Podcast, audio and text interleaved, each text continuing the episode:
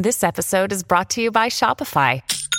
Forget the frustration of picking commerce platforms when you switch your business to Shopify, the global commerce platform that supercharges your selling wherever you sell. With Shopify, you'll harness the same intuitive features, trusted apps, and powerful analytics used by the world's leading brands. Sign up today for your $1 per month trial period at shopify.com slash tech, all lowercase. That's shopify.com slash tech. Another day is here, and you're ready for it. What to wear? Check. Breakfast, lunch, and dinner? Check. Planning for what's next and how to save for it? That's where Bank of America can help. For your financial to-dos, Bank of America has experts ready to help get you closer to your goals. Get started at one of our local financial centers or 24-7 in our mobile banking app. Find a location near you at bankofamerica.com slash talk to us. What would you like the power to do? Mobile banking requires downloading the app and is only available for select devices. Message and data rates may apply. Bank of America and a member FDIC. Bienvenidos a Creepy en español, creado por John Grills y producido por Guillermo Ruiz de Santiago.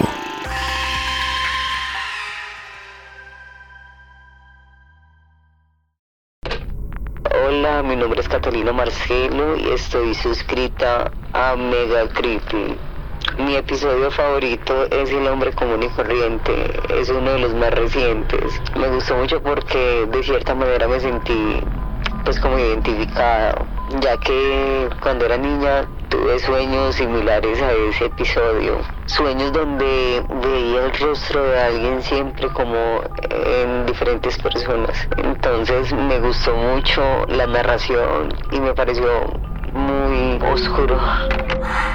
¿Quieres escuchar tu mensaje de voz en un episodio de Creepy en español? Suscríbete a nuestro Patreon dando clic en la descripción del episodio. Seis meses de plaga. Narrado por Ginette Zavala. Traducción Guillermo Ruiz de Santiago. Primera plaga. Tenía 27 años cuando ocurrió por primera vez. Poco a poco, comenzamos a darnos cuenta que los espejos dejaron de funcionar. sí, sí, así como lo oyes. Al principio la gente lo tomó como algo gracioso. De hecho, yo era una de esas personas. Todos creíamos que se trataba de algún tipo de hackeo masivo. Lo sé, lo sé, lo sé, sé que no tiene ningún sentido, pero suponíamos que alguna empresa tecnológica nos estaba jugando una muy mala broma. Tal vez iban a lanzar un producto que cambiaría a la industria de los espejos para siempre. O algo así. Qué estupidez. Lo sé, lo sé. Ahora me doy cuenta. Recuerdo los videos en redes sociales y los retos que surgieron a partir de este extraño suceso. Ahora que lo pienso, siento lástima por nosotros, por la humanidad. No teníamos ni idea de que ese apenas era el comienzo. El principio del fin. Los temas de conversación en las reuniones sociales eran anécdotas sobre la primera vez que te diste cuenta de que tu espejo no funcionaba. Algunos incluso aseguraban que pudieron detectar algo diferente en sus espejos días antes, pero yo la verdad no les creí. Realmente todo esto sucedió de golpe. Un día despertamos y los espejos simplemente no funcionaban. Vamos, no no cumplían su función. Si querías ver tu reflejo tenías que usar la cámara frontal de tu teléfono o alguna superficie líquida. Una cubeta con agua, por ejemplo. Fue el gobierno. Fueron los extraterrestres. Son los terroristas, decían las redes sociales.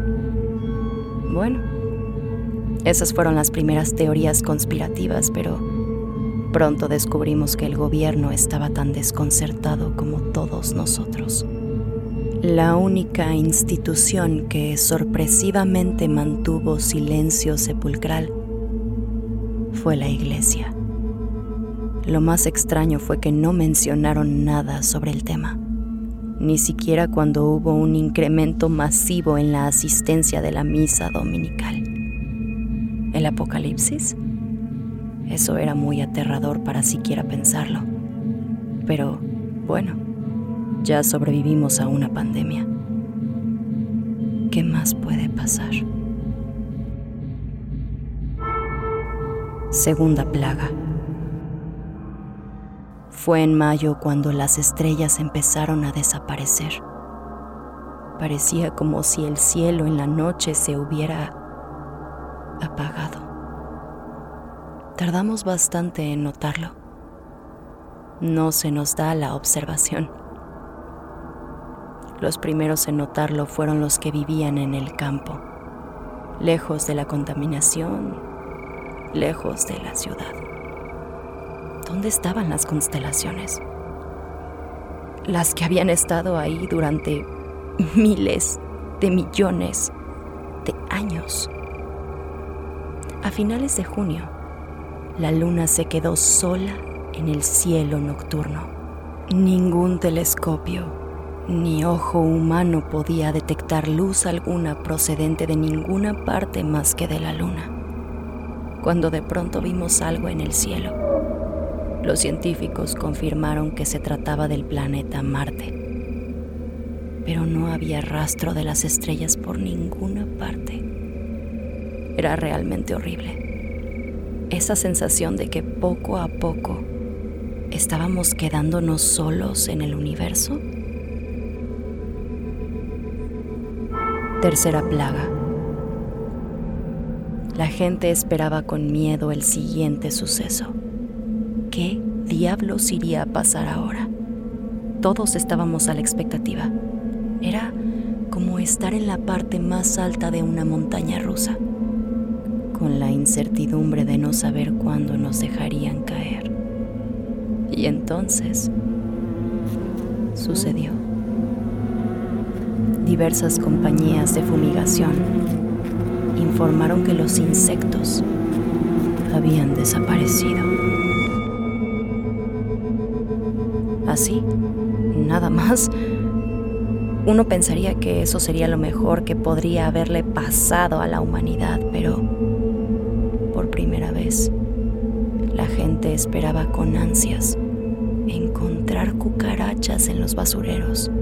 Algunas personas incluso dejaban tarros de miel destapada, esperando a que las abejas llegaran, o migajas de pan tiradas para ver si llegaban hormigas, pero no había rastro alguno de ningún insecto. Aunque sí había un lado bueno, tampoco había mosquitos que te despertaran por las noches. Nadie hubiera imaginado que el sonido de los insectos era una compañía para la humanidad, un recordatorio de que no estábamos solos, sobre todo por las noches. Ahora solo había un inquietante silencio. Ningún zumbido podía escucharse.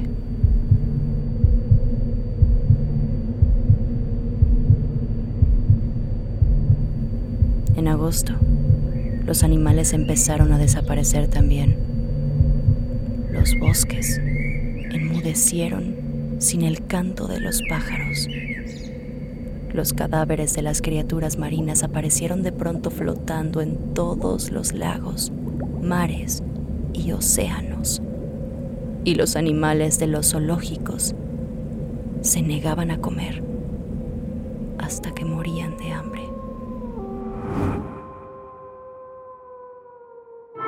Cuarta plaga. Septiembre fue un mes que se hizo eterno ya que poco a poco vimos cómo se encogía la luna en el cielo.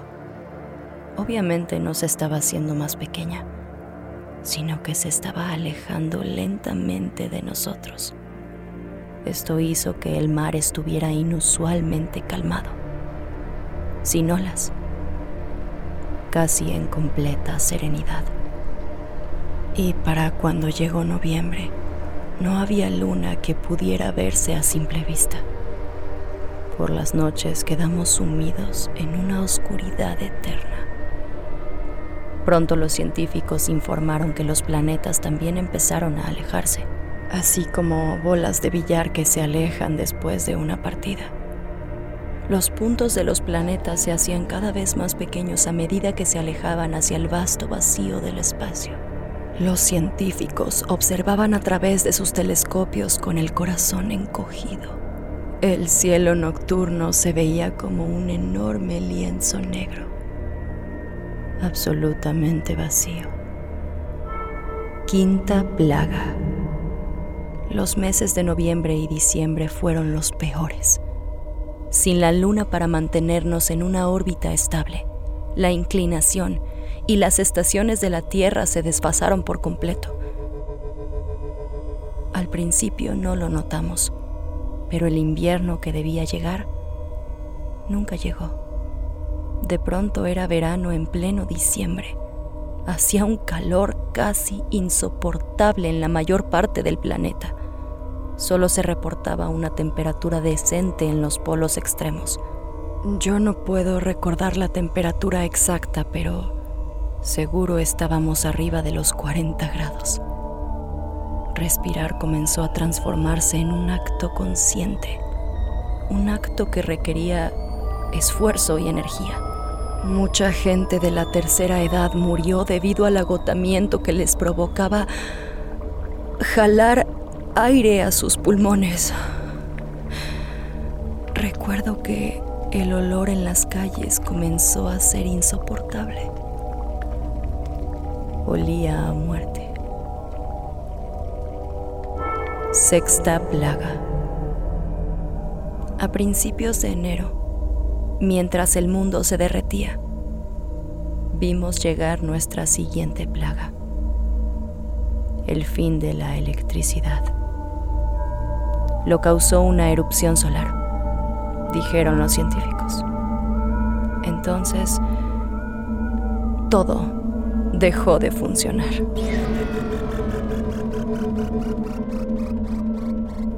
Los celulares, las tostadoras, los carros, las lámparas. ¿Puedes imaginar tu vida actual sin electricidad?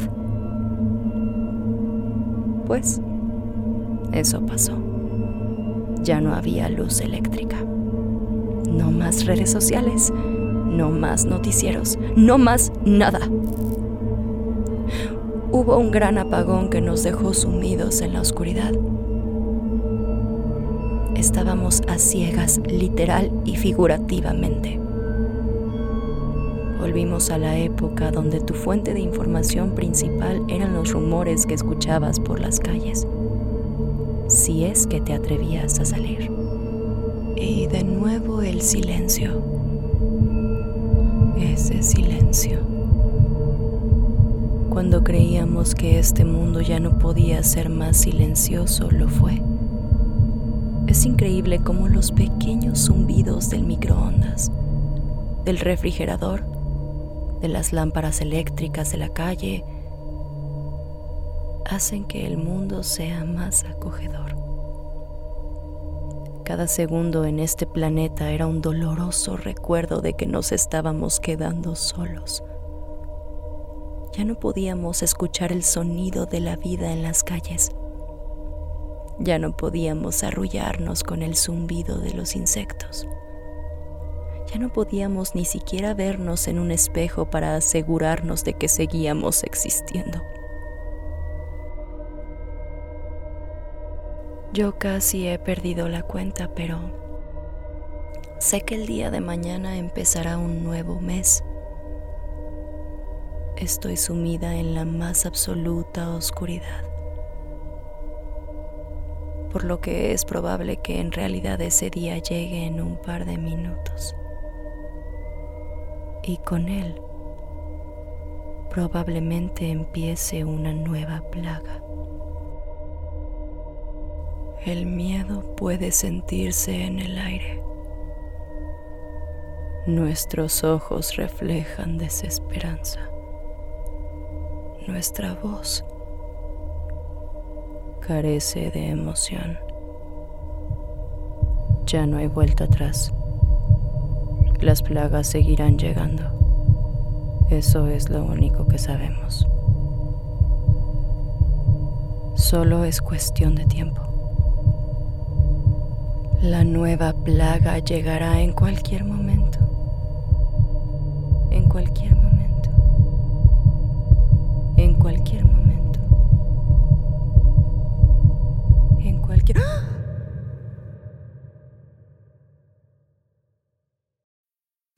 need mealtime inspiration, it's worth shopping Kroger, where you'll find over 30,000 mouth-watering choices that excite your inner foodie. And no matter what tasty choice you make, you'll enjoy our everyday low prices, plus extra ways to save, like digital coupons worth over $600 each week. You can also save up to $1 off per gallon at the pump with fuel points. More savings and more inspiring flavors make shopping Kroger worth it every time. Kroger, fresh for everyone. Fuel restrictions apply.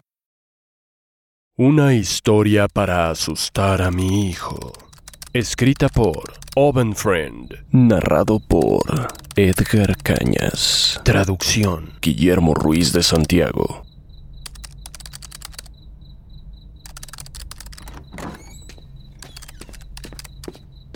Hola hijo. Oye, tenemos que hablar de los peligros en Internet. Me senté lentamente en el suelo a su lado. Él tenía su laptop abierta y estaba jugando un juego en línea. Sus ojos estaban fijos en la pantalla mientras que innumerables comentarios se desplazaban por el chat que se encontraba al lado lateral de la pantalla. Puedes dejar de jugar un momento. Él solo cerró la computadora y me miró un poco frustrado. Papá, ¿ahora qué? ¿Me vas a contar otra de tus historias? Fingí sentirme herido durante un segundo y luego le sonreí. Creí que te gustaban mis historias. Para mí las historias que advertían sobre la maldad del mundo era la forma más entretenida de aprender. Recuerdo cuando mi propio padre me habló de los fantasmas y de los hombres lobo que me acecharían si me atrevía a salir de mi cama por las noches. Yo le robé ese recurso a mi papá y lo actualicé un poquito para enseñarle a mi propio hijo sobre los riesgos de Internet y esas cosas que los jóvenes desconocen. Me gustaban cuando tenía seis años pero ya se volvieron un poco repetitivas y tontas. Si vas a contar una historia sobre la web debe de ser algo realmente que valga la pena, ¿ok? Debo confesar que no me esperaba esa respuesta. Ok, ok, ok. Lo intentaré, respondí un poco nervioso. Érase una vez un niño llamado Colby. Su expresión indicaba que no estaba impresionado con la introducción, mucho menos con el nombre que había elegido. Suspiré profundamente y continué. A Colby le encantaba navegar por la web en sitios de videojuegos en línea. Pronto comenzó a hablar con otros niños por medio del chat que hay en ese tipo de videojuegos. Colby se hizo amigo de otro niño de 10 años llamado Helper23. Le gustaban las mismas cosas, por lo que pronto se hicieron muy amigos. Se reían de los mismos chistes y exploraban los mismos juegos, tras varios meses de amistad, Colby le mandó a Helper 23 seis diamantes virtuales a través de uno de los juegos. Oye, fue un regalo muy generoso, sobre todo sabiendo lo que valen esos diamantes. A cambio, Helper 23 quería mandarle un regalo real, así que Colby le compartió la dirección de su casa. Claro que Colby sabía que no debía compartir su dirección a cualquiera, pero Helper 23 no era un cualquiera, era su amigo. Mi hijo suspiró y cerró los ojos. Helper 23 juró que no se lo diría a nadie, ni siquiera a sus propios padres, y así fue como se dispuso a enviar el paquete. Hice una pausa en la historia y le pregunté a mi hijo. A ver, por ejemplo, ¿crees que compartir tu dirección en Internet es buena idea? No, respondió con un poco de impaciencia. Colby pensaba lo mismo. Pronto lo invadió la paranoia por haber revelado la dirección de su casa y su miedo comenzó a crecer. La noche siguiente tenía una incertidumbre que lo consumía por lo que decidió que confesaría la verdad a sus padres. El castigo sería duro, pero valdría la pena para tener la conciencia tranquila. Se estaba retorciendo en la cama mientras esperaba que sus padres fueran hasta su habitación para desearle las buenas noches. Esa noche, Colby estuvo pendiente de todos los ruidos de la casa.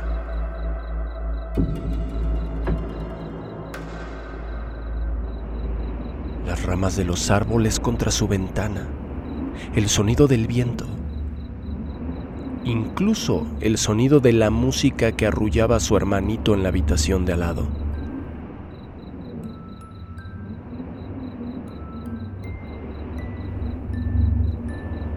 Finalmente, los pasos de su padre resonaron por el pasillo. ¿Papá? gritó nervioso. Tengo algo que decirte. Su padre asomó la cabeza por la puerta en un ángulo muy extraño. En la oscuridad, su boca parecía no moverse. Sus ojos estaban particularmente abiertos. Sí, hijo. La voz también sonaba diferente. ¿Estás bien, papá? Preguntó el niño. Ajá. Mencionó el padre con una voz extrañamente melódica. Colby se cubrió con la cobija. ¿E- ¿Está mamá por aquí? Aquí estoy. La cabeza de mamá asomó también por la puerta debajo de la de papá. Su voz también parecía como una canción. ¿Nos vas a confesar que le diste la dirección de nuestra casa a Helper 23? No debiste haberlo hecho. Te dijimos que nunca hablaras con desconocidos en internet. El papá de Colby también habló. Helper 23. En realidad no es un niño. Solo fingía serlo. ¿Sabes lo que hizo? Vino a nuestra casa. Entró y nos asesinó a los dos. Solo para poder estar un rato contigo. De pronto las cabezas de sus padres dejaron de asomarse por la puerta. Y por ella entró un hombre obeso con una chamarra mojada y goteando, sosteniendo las dos cabezas degolladas de sus padres. Colby gritó cuando el hombre gordo dejó caer las cabezas al suelo y apuntó el cuchillo directamente hacia él. Mi hijo se veía horrorizado. Podía notar cómo intentaba disimular su terror. Pero mi historia aún no terminaba. De pronto el hombre escuchó el llanto de un bebé en la otra habitación y retiró su cuchillo de Colby. ¿Un bebé? Eso era algo nuevo para él. Helper 23 se dirigió a la habitación del bebé. Al llegar al borde de su cuna comenzó a contemplarlo. El bebé levantó la vista y sonrió. Hola, dulce pequeñín. Helper 23 nunca había sostenido a un bebé. Con mucho cuidado lo levantó de su cuna y lo arrulló suavemente.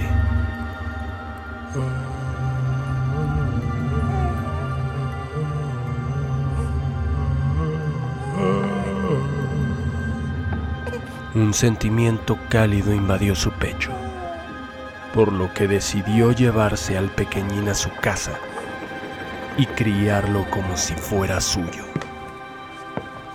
Lo llamaría William.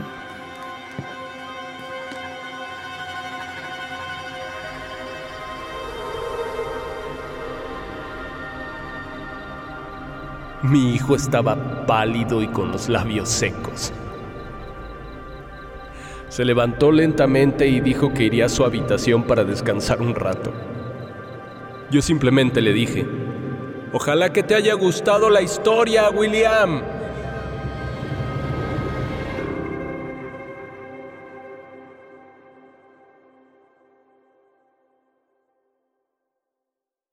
En español fue creado por John Grills y producido por Guillermo Ruiz de Santiago. Síguenos en Instagram, estamos como arroba creepy en español. No olvides suscribirte a Creepy en español donde sea que escuches podcasts. Todas las historias compartidas en este podcast están bajo licencia de bienes comunes creativos o tienen el permiso explícito del autor. Ningún extracto de este podcast debe retransmitirse o distribuirse sin el consentimiento del equipo de Creepy en español y de su autor.